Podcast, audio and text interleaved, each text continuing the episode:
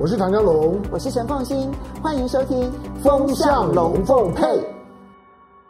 风向龙凤配，我是唐湘龙，我是陈凤欣，我带风向，我来跟风向，里面你晕头转向。现在呢，台湾呢有太多的人想要带风向了。事实上呢，这一次的泰鲁阁事件呢，我想大家除了悲痛之外啊，那追究整个事件背后的源头，到底是怎么会发生这些事情？我想现在的情势已经越来越清楚。一个不合格的工地负责人，然后呢做了很多的工地上面不合格的一些准备，然后这时候呢。台铁又没有做好所有的检查的工作，导致了这一场五十人死亡的人祸。好。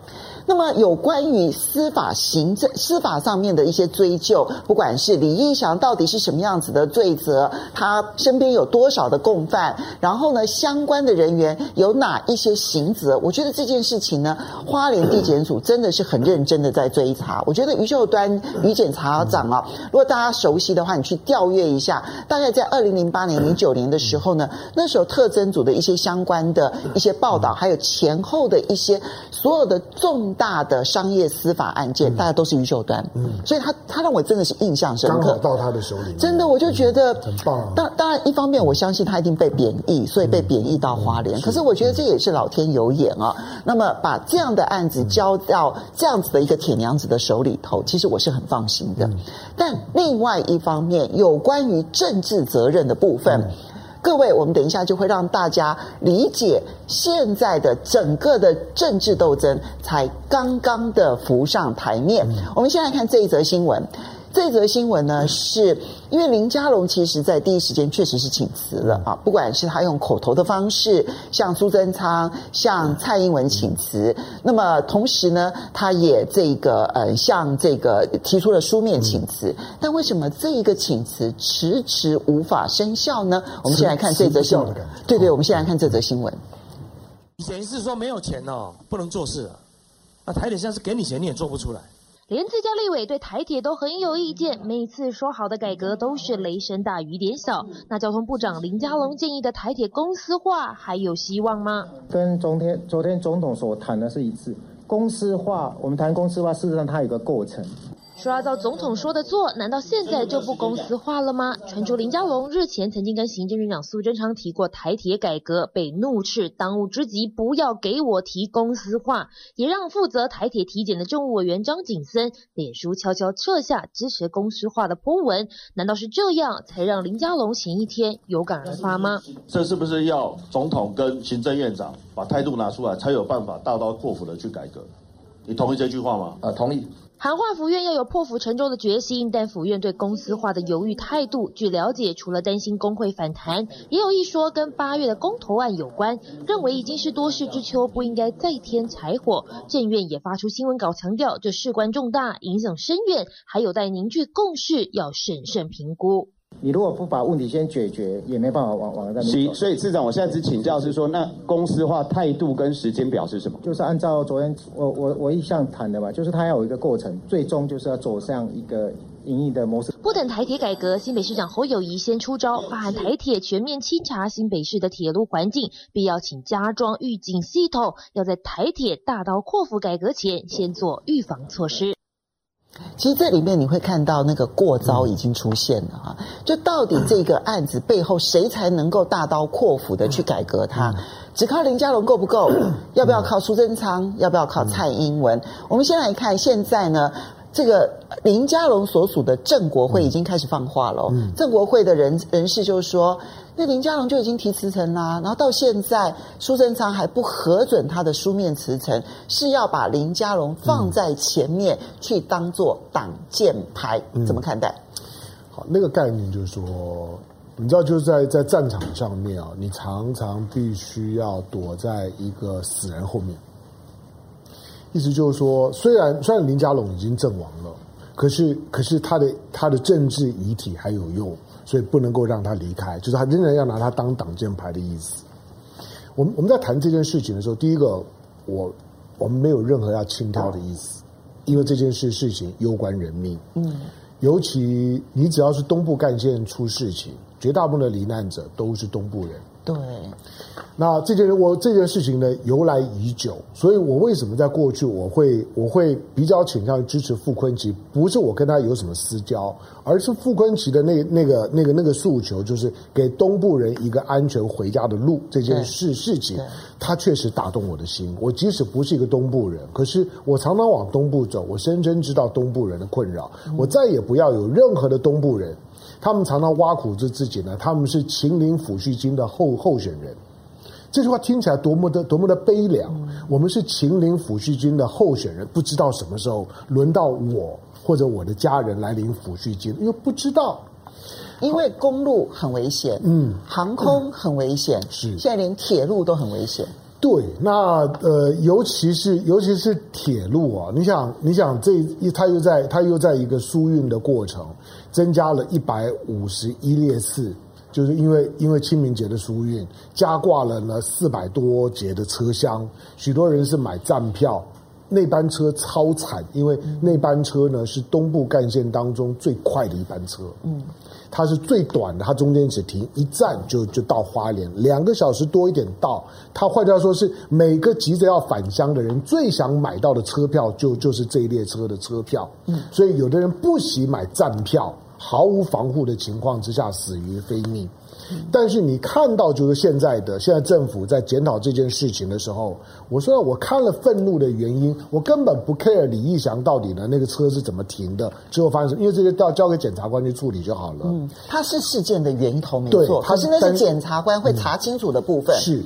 它是犯罪现场的问题，就是说这个事故的现场，因为它很可能是是过，它不是刻意的，但是呢，因为过失致人于死，到最后刑期不重，大部分可能都是民事的问题。嗯，可是我们要问的就是说，为什么台铁会发生这样的事？对，为什么边边坡的边坡的管制呢会会这么的松散？为什么呢？明明在清明节假期期间的时候，因为他要赶工，他会被罚款，所以他呢进场赶工。第二个就是说，为什么呢？整个的台湾的铁路系统，一年两亿人次的输运量，台湾的台铁的系统，它就是没有压力感知。嗯，这个其实没有很困难呢、啊。现在许多的先进国家都有呢的这轨道的压力感知系统，只要有异物进来了。最靠近的车呢，就接到讯号就就停了。这五十年前，你当然说它很困难，嗯、但现在二十一世纪了，怎么可能还困难呢？是尤尤其像工程车这么重的东西下来之后，它不是一个小小石头。那个呢，如果你有压力感知系统的话呢，你会接到讯号，有最少一分多钟的时间够那个列车反应的。好，但是为什么都没有做好？那我们又回头去检讨台铁，这是最烦的是事情。以我们做新闻工工作来讲，你检讨台台铁，从我跑新闻的第一天，你就听到不停的在检讨台台铁，因为台铁随着台湾的台湾的运输的系统，台铁经历过两波的压力测试都没有过。第一波就是高速呃高速公路出出现，你只要听到有高速叉叉出现的时候，台铁呢都是受灾户。高速公路出来了，台台铁面临到第一波的竞争。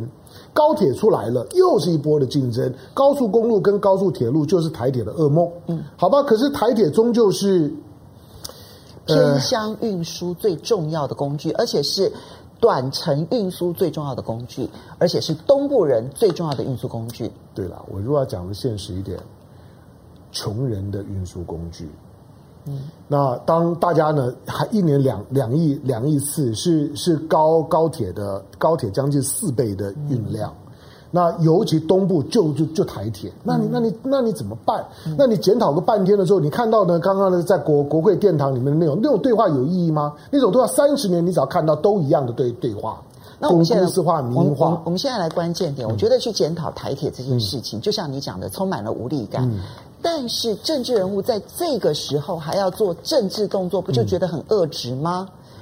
林佳龙跟苏贞昌，其实他们背后所属的派系，他的斗争正在台面化。嗯，这这是一群政治动物啊，因为他们背后都有都有派系。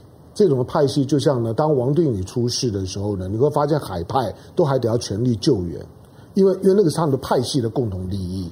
那林佳龙是正国会里面的指指标，这个呢，林佳龙垮了之后，正国会也会受很很大的伤，也也必须要拱他。苏贞昌的苏苏系绝对不能让林佳龙走了之后，所有的炮火就对着说苏贞昌。林佳龙如果第一时间请辞批准，这几天要天天的呢，要要要上台面的就是苏苏贞昌。所以我们才会看到那则新闻，有一个正国会的人士直接放话说，苏贞昌他不核准。嗯林佳龙的辞呈只是为了要让他做挡火墙，嗯，对，你就赶快批嘛。理论上来讲，赶快赶快批，并不是批了之后以后就就就就不会发生这种事，而是而是大家第一时间的时候，我我觉得许多的罹难者的情绪需要疗愈。嗯，虽然并不是林佳龙下台就没有事，可是林佳龙任内已经发生了好几起的事了。嗯，那。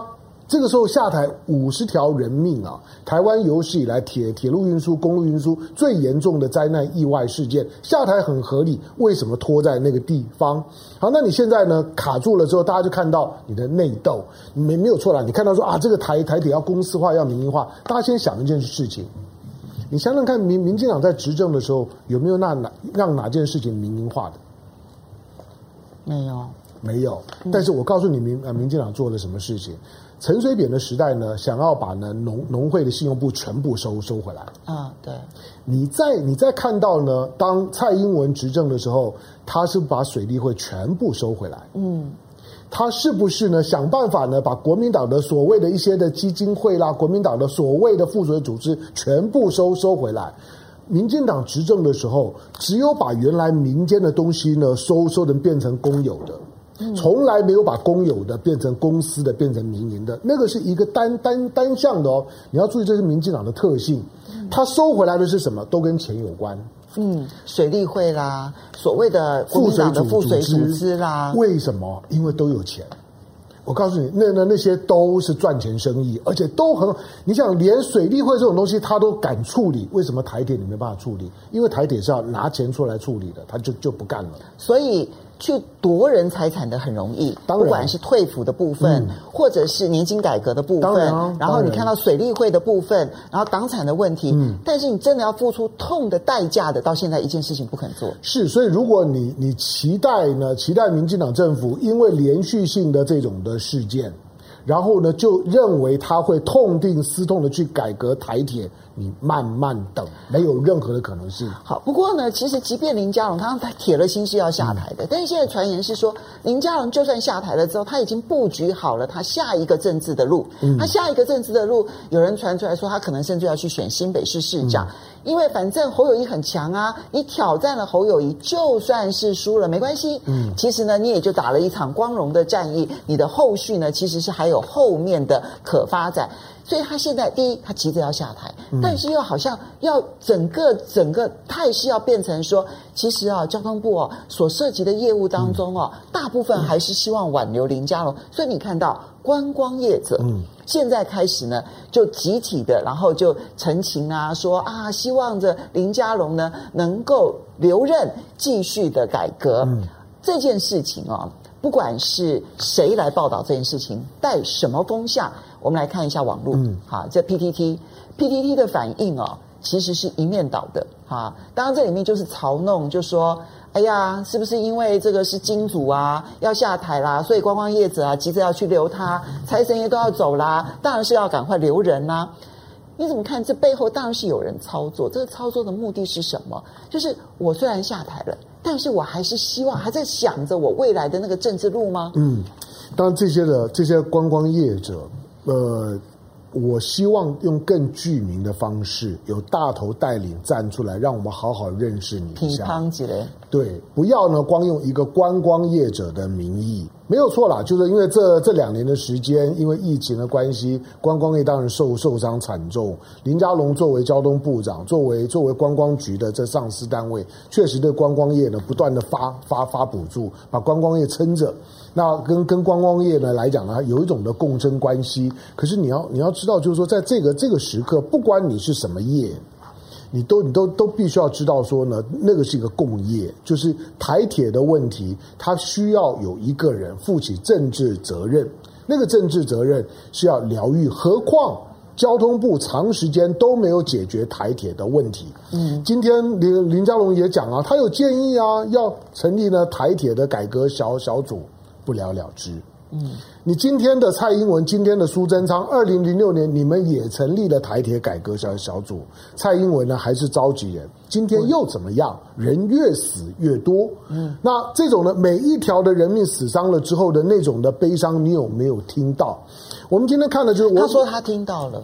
他都说他听到，每每次都都说他他听到。他每次都说他听到。这几天大家都有在整理，每次发生重大意外事件，蔡英文的讲话，那个都是标标准的罐头语言。对，就是他每一次都听到了，但每一次下一次都会都没有办法解决问题。对，就我们都听到这种的这种的罐头语言的时候，你你一次两次，他就开始就不耐烦，就是那你到底做了做了什么？尤尤其这种的带风向呢，是最可恶的。就是发生这种事情的时候，还赶快要出来把风向呢，要要带开，要带偏，没有错啦。就是政治上面来讲，因为这件事情发生在这个这个时刻，对民进党的来讲，它确实是件痛苦的事情。因为民进党现在已经焦焦头烂额，它有早交的问题。就八月有四个公投，它有早交，包括早交来租，还有这个公投，还有包括了核四续建。这这这里面就是就是核核四、空屋，还有一个不在公投范围里面的旱灾。嗯，旱灾什么时候呢会告一段落？不知道。嗯，就是如果台风没有进来，我讲旱灾现在的旱象，两个月如果再不下雨，民进党就完了。再加上这一起的意外事件，台铁的事情让大家忍无可忍。今天呢，要回东东部的人，每个人要上火车的时候呢，都是心惊胆跳的。我我，因为我们不在东部啊，你不太能体会那种的感觉。对，最近只要是呢在东部呢，要要要回去要上来人都说，你还要你还要搭搭火车吗？你还要搭台铁吗？你知道那种感觉多么的沉痛。好，呃，这个奇雅雅虎奇摩呢，其实做了一份民调。嗯在雅虎的民调里头哦，林佳龙当然应该下台。你看到说泰鲁格号的事故，你觉得谁应该要负最大的责任？当然最大的其实是包商，但是交通部的责任比台铁的责任还要来得大哦。虽然交通部不断说我们要改革台铁，我们要改革台铁，但事实上民众心里头觉得交通部要占的这个责任，其实还比台铁要占的责任还要来得重。然后接着就是说，请问一下，你觉得？林佳龙该不该下台？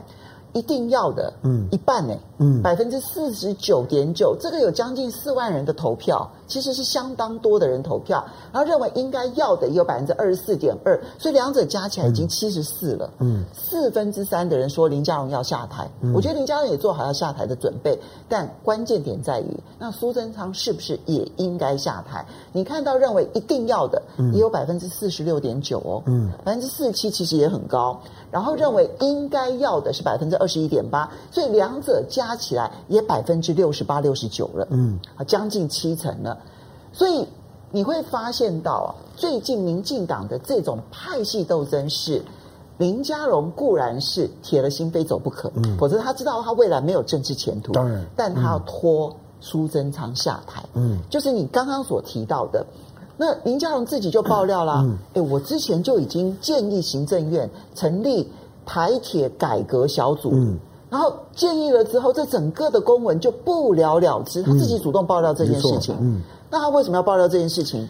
就其实你不要说是我的责任，嗯，是你是你苏贞昌，第一迟迟不肯核定台铁的这个人事，嗯，第二你不肯这个成立专案小组。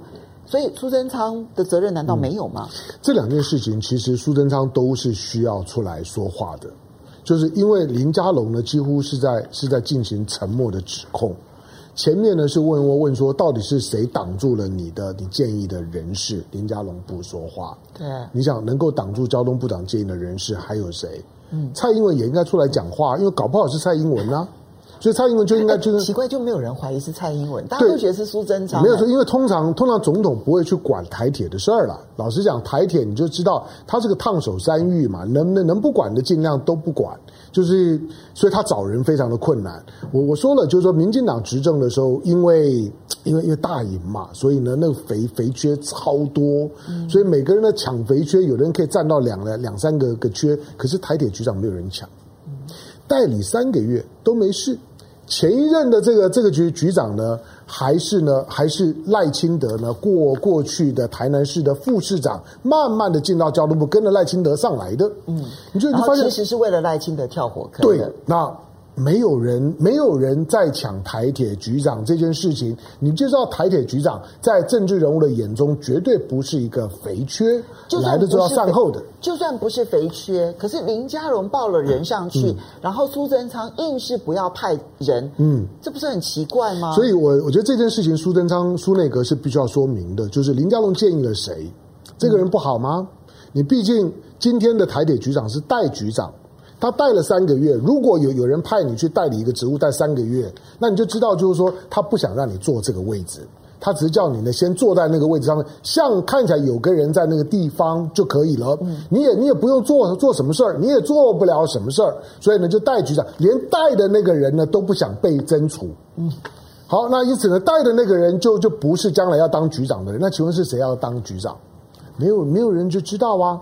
那林佳龙也不讲沉默。那再加上林家龙说，我有建议成立台铁改革小组，那什么理由又把它挡下来了？现在传出来说林家龙他们说要公司化。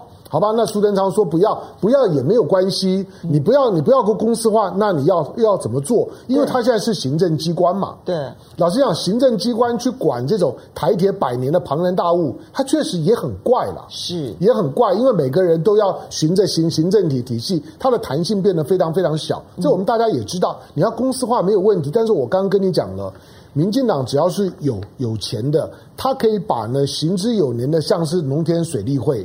看着他们呢，都有地有钱收回来。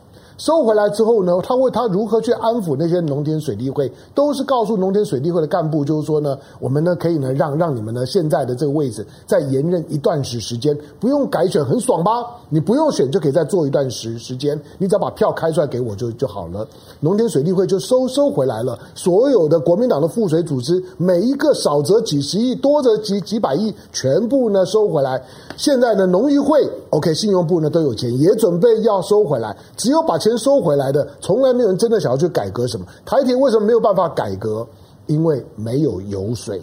你觉得这一场昌隆大战到最后会是一个什么样的结果？其实我们要的其实是真相，嗯啊，或者说我们要的其实是一个公道。但问题现在，民进党。既然已经把这件事情转换成为派系斗争台面化了，嗯，昌隆大战如何看？最后的结果？因为现在民进党的每个每个派系，蔡英文已经到了第二任期了。那接下去呢？不管是几个公投案，或者现在焦头烂额的。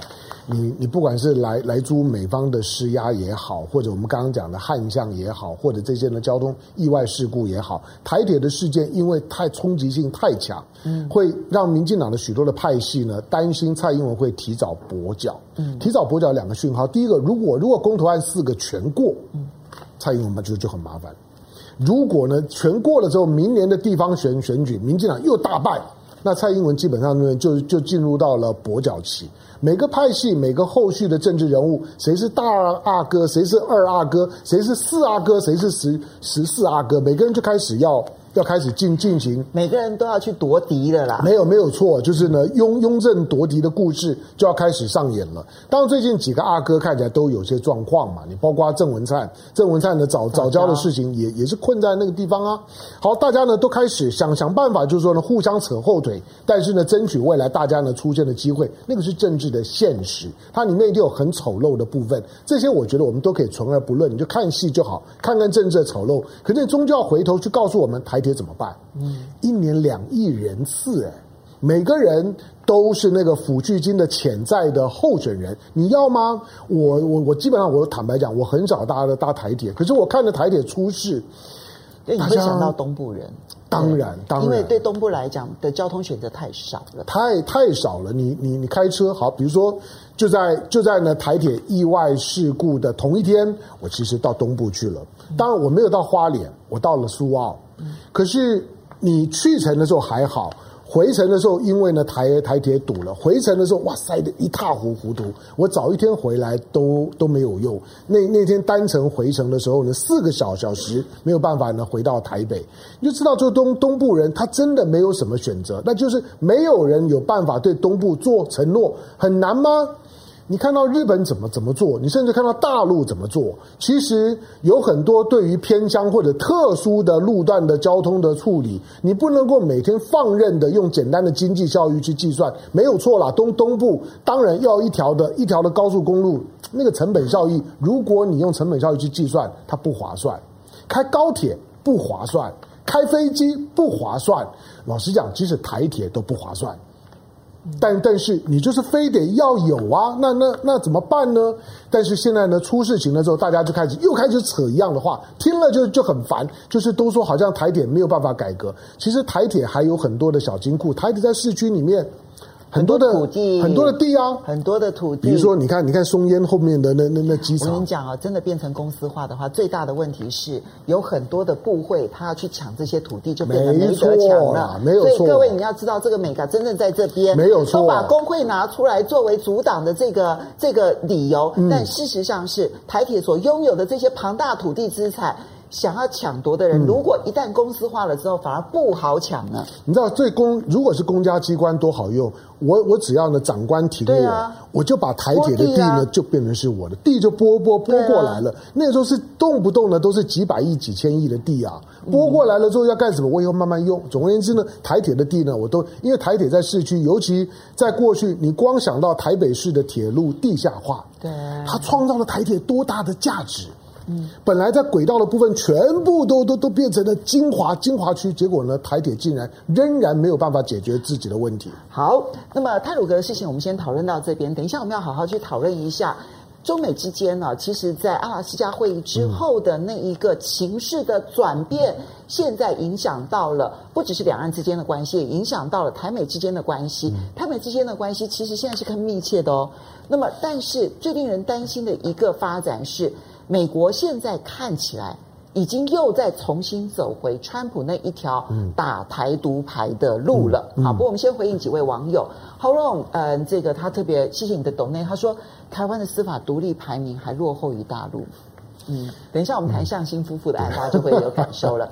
好，Lisa 说太好笑了，两年前落选的市长候选人苏贞昌跟林佳龙，选民早就已经唾弃，是谁叫他们来坐这些位置？蔡英文难道不用负责吗？然后都 member 说，铁路跟公路客运不一样，不能够让各家客运分别在上面跑，所以公司化其实是毫无意义的，因为它还是独家经营。嗯、对，所有说公司化就会有竞争力的人，我就不懂了。就是你知不知道那条铁路只有一条？嗯、只要它不管是任何的形式，它就叫做独占经营。嗯，独占。他就不可能借由竞争而发挥竞争力，所以你的重心点必须要摆对哈。嗯，然后 C C Young 说，林佳龙如果把书脱下来的话，那么他会给林佳龙赞，赞。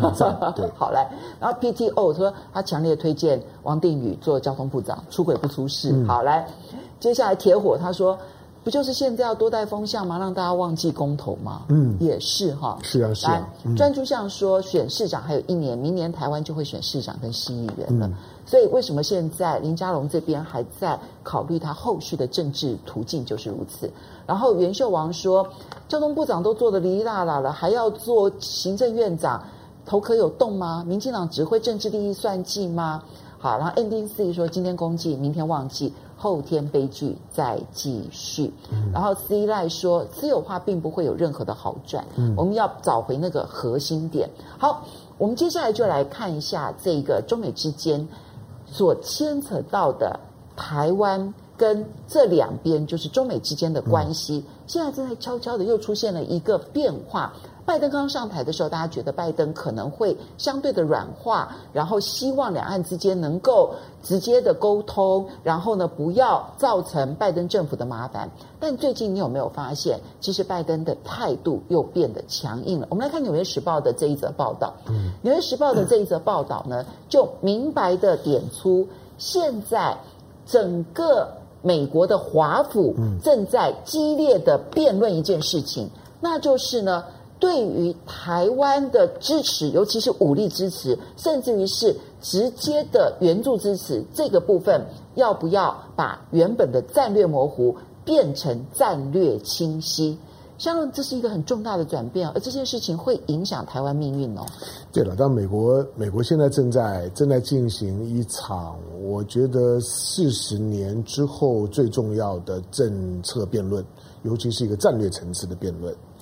那这个战略层次辩论，表面上面来，当然从台湾人的角角度来讲，必须要知道最近美国美国对于台湾的态度，那有一些的改变，大概两个重要原因，一个呢跟中美的二加二之后呢，就是说呢中美之间的气势的消长是有关的。嗯，那美国尤其拜登这政府，他现在正在冲他的百日的业绩嘛，希望能够百日把自己呢撑起来。可是最近的民调看起来有有点有点软。嗯，好，所以呢，他他积极的在在冲，要表现强硬。嗯，那要要做的时候呢，当然台湾牌是最好用的，因为台湾台湾是台湾才是呢北京中华人民共和国心里最柔软的那一块，就是你只要抓着台湾的时候呢。基本上面他就不知道怎么办，就是你搓一下，他一定会动；你搓一下，一定会有，一定会有反应的。嗯。第二个就是说，最近在台海周围的情势，解放军的动作的方式不一样了。嗯。因此，从一个军事安全的角度来讲，他会认为解放军呢对于台湾的军事上的施压到了一个新阶段。嗯。已经不是过去这种的远海长训。以前我们看到解放军出来，不管是绕岛啊等等，第一个，他的他的基建都很单调。通常呢，大概三五架飞呢，已经很、嗯、很多了，或者单舰侦测机、对侦察机，就是这种的慢慢速机，或者呢用轰六 K 呢出来呢示威一下。可是现在呢，你看到最近现在四月之后一出来，经常都是呢十是十几架次，而且都在呢几分钟之内的很密集，一批次一批次的出来，而且出来了之后呢，快速机经常都是以中队编队四架四十四架的走，那轰炸机呢也也是一样。而且出来了之后呢，它多半都会呢绕到呢台湾的后面的东南角，就东部的这个地方。同时，你看四月的时候呢，辽宁舰下来，嗯，带着呢零五五的大大区，零五大区大家自己上网去去查，那个是那个是亚亚洲最大的驱驱逐舰，万吨的驱逐舰，大概呢就它的量体来讲，跟我们的济得舰差不多，但是要先进很多。零五五大区再加上呢辽辽宁舰，再加上旁边呢配属的驱驱逐舰。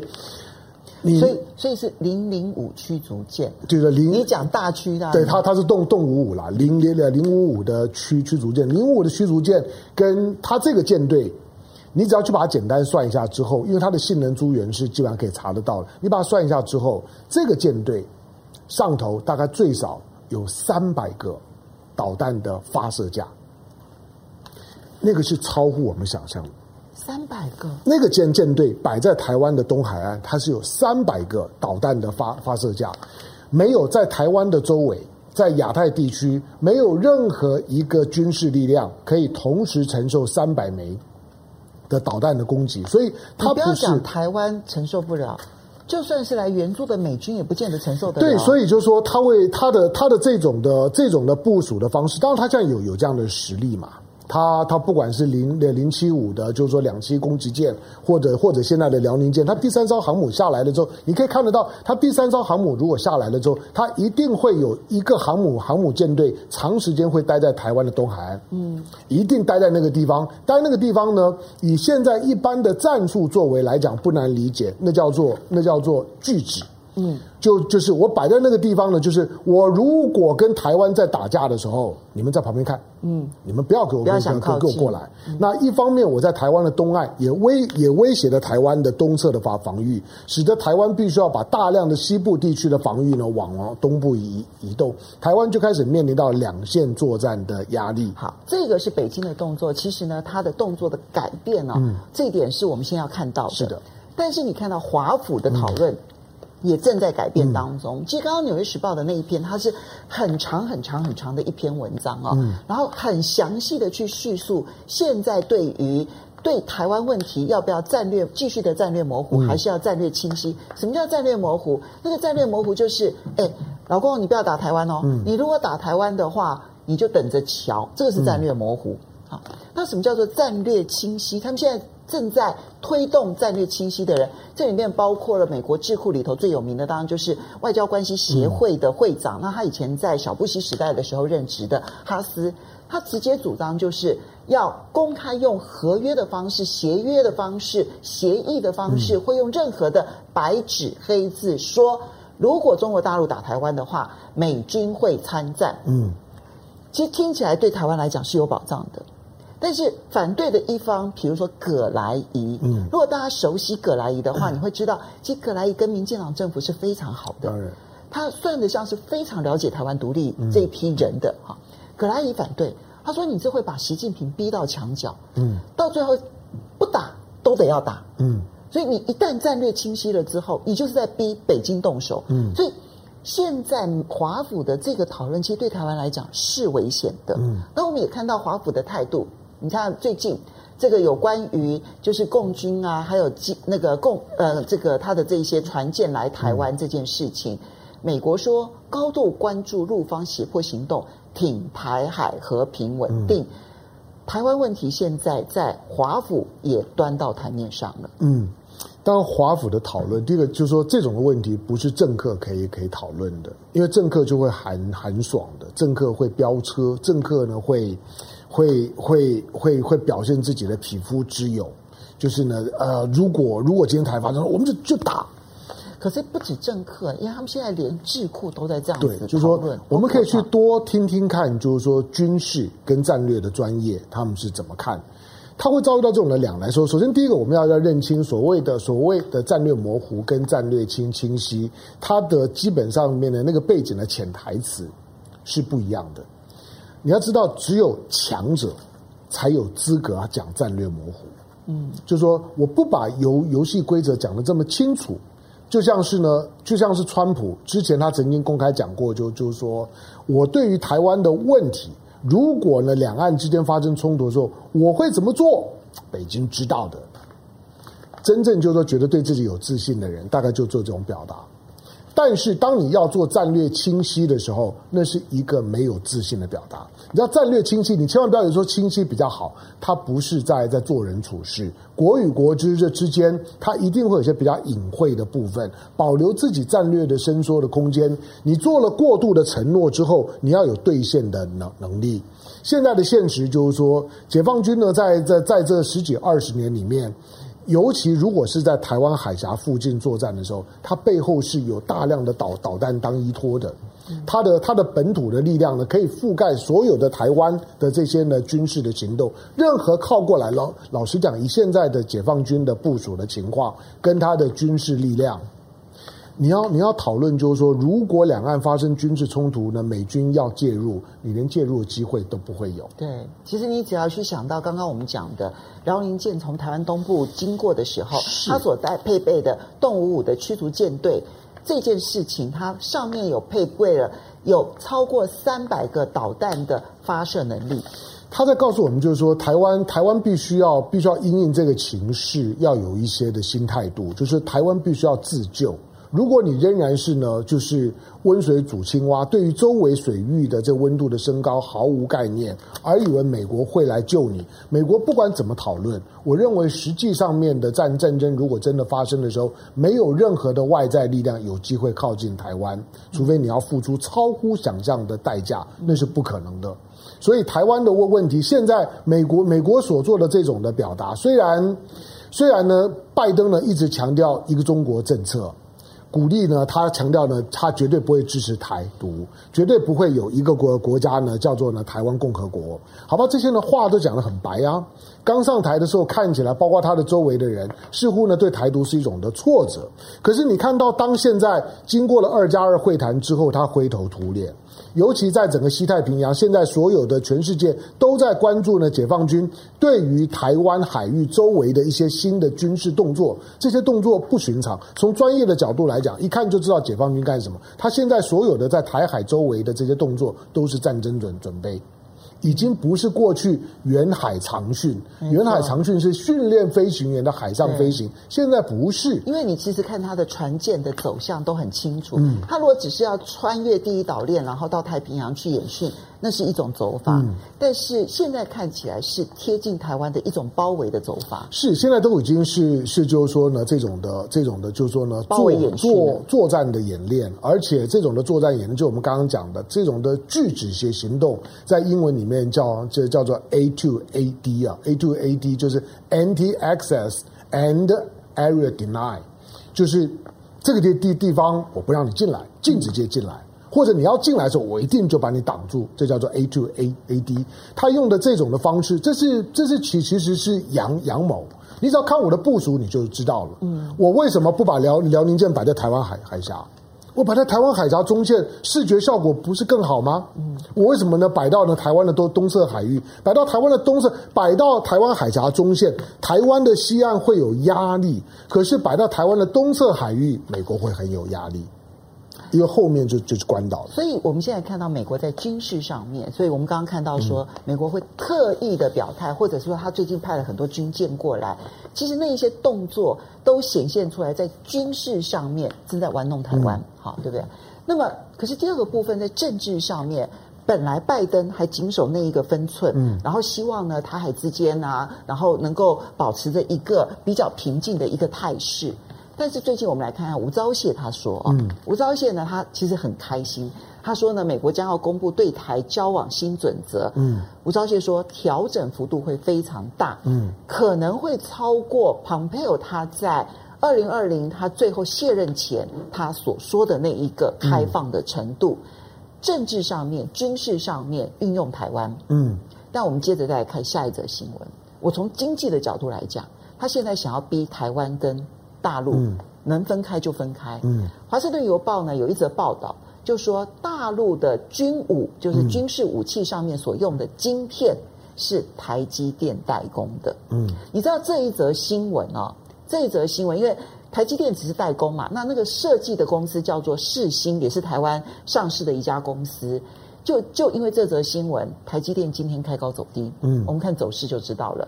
开高走低，嗯、然后呢，另外一个被点名的 IC 设计公司呢，叫做世新，嗯、直接一开盘就被打到跌停板，完全没有办法复生。因为你在经济上面要求台湾要完全脱离中国大陆，嗯、可是，在政治上面、军事上面，然后再来操弄台湾，我觉得对台湾来说再危险也不过了耶。嗯当然，你台湾之所以会有一年一年一千四百亿美金的对大陆的顺差，里面有非常多的部分呢，都是这些晶片啊、半半导体的这些相关的零组件。那这个是两岸的一种的特特特殊的共生关系，台湾在里面。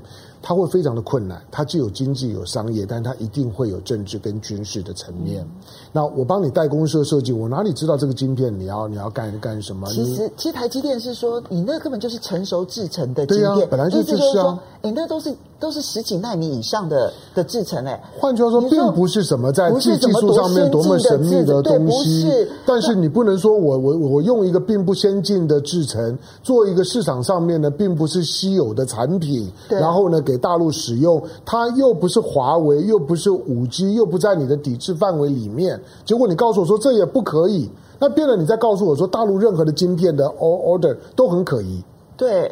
那我那我怎么办？那以后就不是台积电，就不是世新的问题。每一个帮大陆来自大陆的订单，不管是做 IC 设设计的，或者是做做代工的，我都不可以做吗？因为我哪知道他要干嘛呢？嗯，对，他确实是有一些在军民之间的模糊的地带，这不是台积电可以判断。因为后端的运用，作为一个生产者跟设计者，我哪知道？嗯，但是你只要注意到，就是美国在大做文章。嗯，美国在大做文章，你就制造呢，就是说台湾跟大陆之间的高科技产业的矛盾跟互不信任，或者说我今天帮你跟你做做生意，可能会给我带来麻烦这件事情，它会不会成为台湾的高科技产业的心病？嗯，这种的心病一旦形成，就是说你只要跟大陆做生意，你就要要要小心。因为我们知道说，当时呢就制裁华为，然后要求台积电不能够。这个生产制造的都是属于先进制程，嗯、就是七纳米啊、五纳、嗯、米啊，哦，那真的是很先进，那英特尔都做不出来哈。嗯、但是十四纳米以上的，嗯，或者是一些微米的这一些制造的这些芯片，嗯，它都是成熟制成，嗯，成熟制成，你不要讲台积电，我告诉你，中芯都可以做，没错啊，我我的意思是说，今天中芯都可以做啊。你你今天点台积电干嘛呢？以对。以今天的中芯，你看到中中芯这一年股价大大涨。然后呢，它的获利呢也也暴增。中芯的制程虽然它不太对外的 announce，可是你判断它大概在一些呢不太高阶的制程，大概已经到了很成熟的阶段。那当然，所以这都是成熟制程。其实，当然，《华盛顿邮报》这里面所点名的这家公司啊，嗯、他所点名的协助，当然华那家公司也是否认的，华腾也是否认的，台积电也是否认的，世信也是否认，就连我们的经济部长都否认啊。嗯、但是，我觉得这背后有一点点，就台语来讲，就更笑灯秀体哈。你知道为什么吗？嗯、最近大陆跟这个中国大陆跟俄罗斯，嗯、他们发展的极音速飞弹是嗯都成功了，试射都成功了。美国最近呢，他们发展的极音速飞弹，嗯，试射失败了，所以他们现在算账算到说，都是台积电的错。对了，因为以前以前因为极音速飞飞弹呢，就是说把整个的军事上面的这些呢对抗拉到了一个新的层次。在过去呢，我们会说呢，以子之矛攻子之盾，就是说我除了要有很好的矛之外，我有很好的的盾，让你呢打不到我，或者我可以拦截你。可是呢，极音速的飞弹没有办法拦截，音速的五倍，对，你就没有办法拦截。没有办法拦拦截怎么办？那我只好我也要有极音速飞弹，就是如果你用极音速飞弹的时候，因为我拦不到你，那我用极音速飞弹攻呃攻击你。但是当人家成功我失败的时候，就是你有这种的攻击我的武器，我没有反击你的武器的时候，那问题来了。那美国的这种事情当然是焦虑，因为俄罗斯在这方面走得最快。嗯，那大陆呢？最最近的这两三年，虽然它没有正式的对外的曝光，可是。一些的蛛丝马迹显示，就是他在一些的极音速的武器上面，尤其之前的阅兵的时候，有一些的武器让人家高度的怀疑，他在极音速的飞弹上面来讲呢，有突破性的进展，所以美国当然会很焦虑。这样回到我们刚刚讲的，就是台海周围的战斗的时候，你想我如果有极音速的武器的时候，谁敢靠近台台湾呢？你靠近台湾，基本上就给自己找麻烦而已。所以他要去拒止、拒绝外力介入。就是说呢，台海的问题的时候呢，他可以办得到。那我们讲，就是说，今天美国，美国虽然说呢，仍然你会说，哎，拜拜登有有强调一个中国政策啊，那那那为什么呢？解放军看起来，或者说北京方方面呢，似乎似乎仍然呢，仍然不买单。第一个，中国，我我我记得之前我们讲过，凤凤清还还稍微挡了我一下，觉得说不要这样。我我说我说，习近平一定有第第三任期。你现在看起来，他就是在准备第三任期。他当然有第三任期。对，我说他的第一任期呢，在打贪；第二任期呢，在打平。而且现在看起来呢，大家评价都不错。第一个任期打贪污，第二大任期呢，打打贫穷。他的他的第三任期打台湾。那不管你愿不愿意，就是台湾必须要有准备，因为他现在的军事实力跟部署，以他政治企图心，最重要是全大陆十四亿人里面，大概有十三亿九千九百九九九十万人都应该，他在内部是没有任何的阻力跟跟牵制的，而且会高度的支持他这样子做。那你他能不做吗？今天以美国遭遇到的问题，就是一个中国原则已经不足以安抚北京。所以今天的问题不在战略清晰或者战略模模糊，而是一个中国原则不足以不足以安抚北京的时候，北京要求一个对于呢台湾问题它更有更有主导性。的一个一个一个，就是说中美之间的默契，他要把台湾的问题呢，他有更强的能力呢，去决定台湾未来要怎么样。美国不可能放手，所以现在美国的焦虑在于说，一个中国原则已经不能够安抚北京了。所以，我们从美国的角度来讲，他现在面对的焦虑是模糊也解决不了问题，清晰也解决不了问题。嗯，而且模糊没有办法处理问题的情况之下，清晰可能会把事情搞砸。嗯。这是美国的焦虑。那我们其实要问的，那台湾的自救之道呢？台湾，台湾的自救之道，我觉得最好的时间已经过了。啊，当然，这个你悲观成这样子，那台湾到底还有什么样子的发展的可能性呢？你我们我们这样讲，当然当然可能。我为什么要阻止你讲说第三任期他的目标就是要打他？嗯、我觉得这个这样子让台湾一点自主性都没有。我觉得我们我们只能够只能够假设最坏的情况，然后呢，寻找最好的结果。我我认为台湾台湾现在的处境现实上面，你就必须要这样子做。你在亚太亚太政治上面来讲，美国呢美美国现在的力量是不断的被往外往外推的。你虽然你看的新闻，每个人呢每个人接收到的新闻讯息会大大的影响到你的 perception，如果你今天看的是大苹果三明治，你一定会会觉得中国现在呢被压得非常非常惨。你不要讲，我觉得所有的台湾媒体现在呈现出来的都是如此，是，就是说不纯粹只是你刚刚讲的大苹果三明治，因为那种的那种所谓的大苹果三明治的论述的方方式，会让我觉得是吹口哨壮胆。嗯、可是你长时间呢，从两岸的形势推移，它跟你看到的新闻的那个调子就是不一样。嗯，我是说你长时间来呃来看。从从二零零五年，当大家在看呢，就是说呢，中国崩溃论，就是说那种中国即将崩溃论述，现在过了十五年、十六年之后，你看到它不但没有没有崩溃，它越来越强了。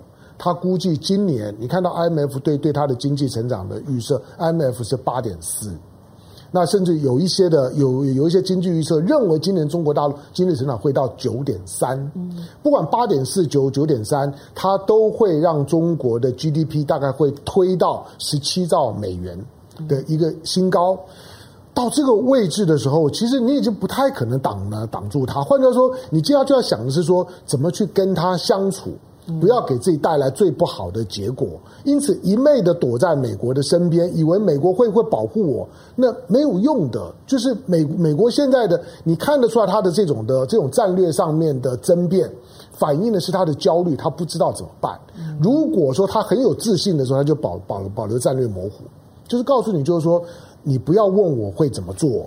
但是你不要轻举妄动，各种方案都有可能。你只要看日常生活当中，如果有一个黑道老大，这样、嗯、他的势力很强，然后大家都不敢去，当然碰触他的时候，黑道老大只要说你给我走着瞧，是是不是就解决问题了啊？嗯、当然，虽然那不是一个好方法，但是就解决问题了。嗯、但这就是战略模糊，嗯，他没有承诺说你如果怎么样的话，我一定打你，他不会公开的讲出来，嗯、但是你就不敢轻举妄动。嗯所以强的时候可以战略模糊，嗯、所以你觉得现在美国会讨论战略模糊，其实也跟他相对不是如此超强有关。他的就他还是强哦，他不是弱、哦，嗯、没有错，只是他没有相对不是那么超强。这个所有的所有的力量，它都是对比出来的。嗯，第二个，所有力量的对比还必须要看在什么地方。如果说今天呢是在是在是在太平洋的中中线，那中国一定不是美国的对手。嗯，今天呢，如果如果是在东太平洋，那中国一定不是美国的对手。今天如果是在大西洋，中国一定不是美国的对手。今天如果在印度洋，中国也不是美国的对手。但是，在如果在西太平洋，那美国一定不是中国的对手。那这件事情已经确定了，但是台湾就是在这个地方啊，所以今天的解放军的力量、中国的力量，台湾必须要认清，就是说他已经有能力用军事力量去处理台湾。我觉得这件事情是已经是确定的。那台湾要不要认识这件事情，开始采取不同的对应态度？好，我们来回应几位好朋友的这一个留言啊。陈木华，谢谢你的抖内，他在香港，他说美国恼羞成怒了啊。米娜米啊，他呃谢谢你的抖内，他说实际上美国这么做，他不仅是体现了美国对于亚洲各国的控制越来越不自信，跟你讲的一模一样。他说实际上也让台湾的命运越来越彻底回不了头了哈，因为美国越是这么做。其实老共就要尽快的把台湾收回，嗯、这件事情其实真的是一个我们要去关注的一件事情。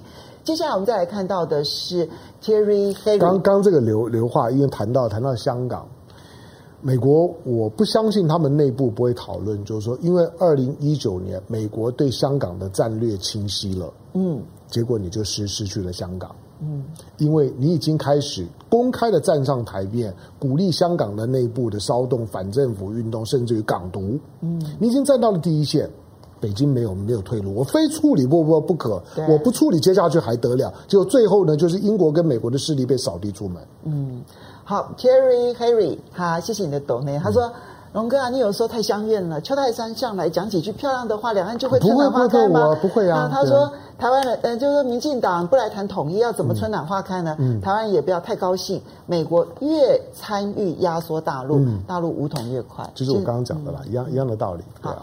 王者风范说，大陆关键的晶片绝对不会给台积电来制造的，大陆是可以自己造的。啊，小雨说，日本正式表态，中国敢武力犯台的话，日本就会支援美军。那美日台三国联军正式成型。嗯，你同意吗？呃，我觉得现在现在的美日台就是一个隐隐形的军事同盟。嗯。那你看到今天的苹果日报的那个独家消息，就是因为无意当中呢曝光了我们在澎湖呢部部署了一个一个就机动的雷达系统，那个雷达系统呢是美国的技术资源中科院研发出来的，那摆在澎湖呢。他给我们两两个讯息，第一个就是说，他针对歼二十对隐形战机来讲呢，这套的系统有捕捉能的能力。后来隐形战机如果过来的时候，就不会有之前呢，你听到很多的传闻，在网络传闻就是啊，我隐形战机呢，今天呢飞飞过了呢台北总统府的上空，结果呢台湾的雷达都没有发发现。你一定看到很多的这种的留呃留言，那他在告诉你说有这个东西就 OK。第二个，他为什么摆在澎湖？嗯。摆在澎湖就是告诉你，你以为台海发生冲突的时候，他们不会对澎湖动手？不，澎湖是他一定要的。现在会。对的。好，呃，Marcus 这样说，日本如果敢帮的话，嗯，那中国大陆会顺便把琉球收回来。对了，这都是啊。我觉得日本，嗯，我觉得日本哦，从头到尾只有思考就是，嗯，他怎么样拒止，嗯，也是同样的道理，就是中国大陆打台湾的时候，他怎么样确保。邻近的包括与那国岛，包括了琉球，不会受影响。嗯，日本，日本我，我我觉得在中国崛起的时候，日本一定是亚洲最痛苦的国家了，这这不用讲。但是如果你幻想，就是说呢，日本会会跟着美国一起派美日联军来帮台湾，我讲那那个几率，从我的角度来讲零。我在这边讲一句话，就是、嗯、任何人的命都很贵。嗯。不是黑命贵，是任何人的命都很贵。嗯，然后自己国家的人的命绝对比其他国家人的命来得贵。嗯，这是日本的逻辑，这是美国人，这是台湾的逻辑，嗯，这是全世界的逻辑。嗯，所以我们要去思考说，人家要不要来帮我们打仗的时候，请你记得，任何人的命都很贵。嗯，因为之前辽宁舰这一次到台湾的东侧，有点值得观察，就是说它是刻意的走公古水道。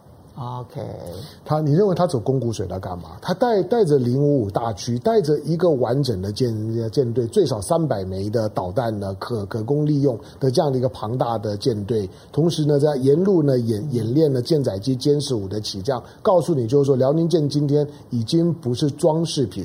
走宫古水道，宫古水道的两两边的宽度呢，大概就是一百多多公里，一百二十公里。两两边呢都有八八反反舰飞弹呢，可以呢交叉火网。我刻意走过来，我知道你两边有导弹啊，我走给你看。所以肌肉不止秀给台湾看，秀给美国看。当然是我就是给日本看的，没有错。那个水道是很窄，但它就刚好是个公共水水道，跟台湾海峡巴士。可是巴士海峡比较宽呢，它为什么刻意走走那条线过来给日本看的？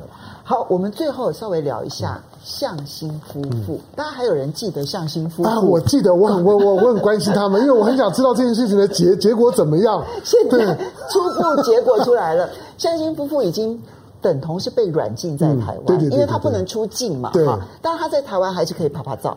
啊，因为其实没有之前是没有查出任何的可以关押他的任何的理由，哈，只能够禁止他出境。好，现在呢？共谍案变成了洗钱案了，洗钱的理由是什么？我觉得洗钱的理由非常的有意思。洗钱的理由是说，哎，你在大陆违法吸金，嗯，然后钱送到了香港之后，再违法的送到台湾来，然后你买了豪宅，嗯，他在帮大陆去办吸金案吗？嗯，所以现在到底向心夫妇对中国大陆来讲，他到底是间谍呢？是自己人呢，嗯、还是是一个 A 钱的人呢？嗯，我觉得看起来有点不飒飒哎。对，因为我们我们对这件事情的好奇。但今天的今天的案子走到今天，我们注意两件事。第一个就是这个案子在这个时候曝光，从新闻的角度来讲，它很有帮民进党冲洗的味道啊。OK，就是多制造一点周边的话题。转移呢？有关于台铁事件的压力，你看他今天就分享了一半的版面。嗯、没有，我觉得只有部分媒体而已，嗯、因为向心夫妇有太多人不关心了。对，就对，从我们的角角度，但是他的他的版面其实其实仍然仍然是够大，因为因为蛮好笑的。嗯。第二个，就到现在为止的发展。他包括呢，就是说呢，要起诉，继续把他们呢，把他们留在软禁在台湾的那个理由，跟我们之前对王立强间谍案的判断是一样，就那个那个间谍呢是假的。对。那今天呢，已经没有人在谈王王立强，王立强在干嘛？没有人 care。对。他就是个罪犯。你回想，我们的检调单位在查向心夫妇的整个过程当中。嗯没有试图去找王立强哎。是，那你想，二零一一九年的时候，那时候在这大选期，他谈得沸沸扬扬的，王王立强要爆爆什么料等等，甚至有人说要把王立强偷偷的请到台台湾来当神秘嘉宾。在某某个晚上夜黑风高，突然站上来的时候呢，欢声雷雷动，他要大曝光。那甚至于呢，因为他的暗示就是说，台湾很多的蓝营人士透过向心，透过王立强都收了很多钱。那今天呢，你办了半天之后，请问你这这一段的故事都没有讲了吗？所以今天的结果让前面那一段的所有的剧情都变得很黑色幽默。对，就是说都都证明，就是说之前我们在讲，就是说他是个骗子。他是个乌龙，他果然是个骗子，而那个乌龙是刻意制造出来的。呃，闽南话说“乌龙谁斗”，嗯，就是呢，把你弄弄得团团团团转的，然后呢，混淆焦点、带风向而已。可是倒过来讲，今天拉不下脸。嗯，就我我我难道就把向心夫妇当个屁一样的放了吗？嗯，没有办法，那因为人家的羁押期快要快要快要快要到了，就是你限制出境的时间快要到了，那怎么办？再找个名呃名目，我觉得这个就很不入流。就是你看到他今天的罪名。感觉上面呢，就就是巧立名目啊，是，就是找个理由，反正我就是要继续的呢，把你软软禁下来。你知道他变成犯的最大的罪，就是在台湾买了房子，没有错啊。他变成最大的罪，变成这样了，没有没有错。我就在想说，哇，那所有的外国人如果在台湾买房子，都要小心注意，随时都可能用这个理由就变成洗钱罪了。是，而且如果说以他的第一个，他这个这关乎到我们对向心这对夫妇从之前的。间谍，嗯，他是来台湾带着钱来收买很很多人。那个时候我们都在开玩笑说啊啊，为什么都没有收买我？啊，怎么我我为什么都都不认识他们？这些人对我来讲怎么会这么的陌生？如果是来是来收买蓝营人人士，本人呢，铁维就常常给我给我戴一个帽子，说我叫蓝军教父啊，都都没有碰到。他就搞了半天之后呢，你看你今天的栽他的赃的是他来来来洗钱的，那你洗钱那就洗多一点嘛。结果他在台湾，我看到他就就就一两栋房房房子而已，而且那个房子也不是台湾的那种真的天天价的豪豪宅。那你你到底什么理由呢？我就觉得只是你办了半天之后呢，拉不下那个脸。那因此呢，要让他呢继续呢找个名目，再继续办，要办到有结果为止。可是问题是，关键是王立强啊。王立强，除非呢，你把他请到了台台湾，拉到台湾来做具体的指控，否则你根本这个案子就办不下去。你的间谍案怎么办呢？他已经变成是一个笑话了。那你你或者你派人，你说我们今天去澳洲，因为我的我猜想王立强可能还在澳洲了，那你应该到澳洲去问一下，去做去做笔笔录啊，或者用视讯的方式做也也可以啊，都没有。结果呢，向心夫夫妇，当然我私底下想就是说，他们搞不好还说幸好我这时候在台湾没有疫情。你你你如果叫我回香港，我还有防疫的问题；回大陆我有防疫的，在台湾在香港有公司哎。对了，就是说就把人家呢扣在扣在这个地方，所以我说台港关系不会好嘛。我甚至认为就是说，向心夫妇基本上也是恶劣的台港关系之下的一个筹码。其实你从向心夫妇你就知道，刚刚有网友说，哎，台湾的司法独立的那一个评级，居然比大陆还要来得低。嗯。你看向心夫妇这个案子，你就知道为什么了。嗯、是的。好，今天的风向龙凤配呢，就到这里了。是我们要非常谢谢大家的收看，不要忘了下个礼拜同一个时间收看风向龙凤配。我们下个礼拜再见喽，拜拜。呀呼。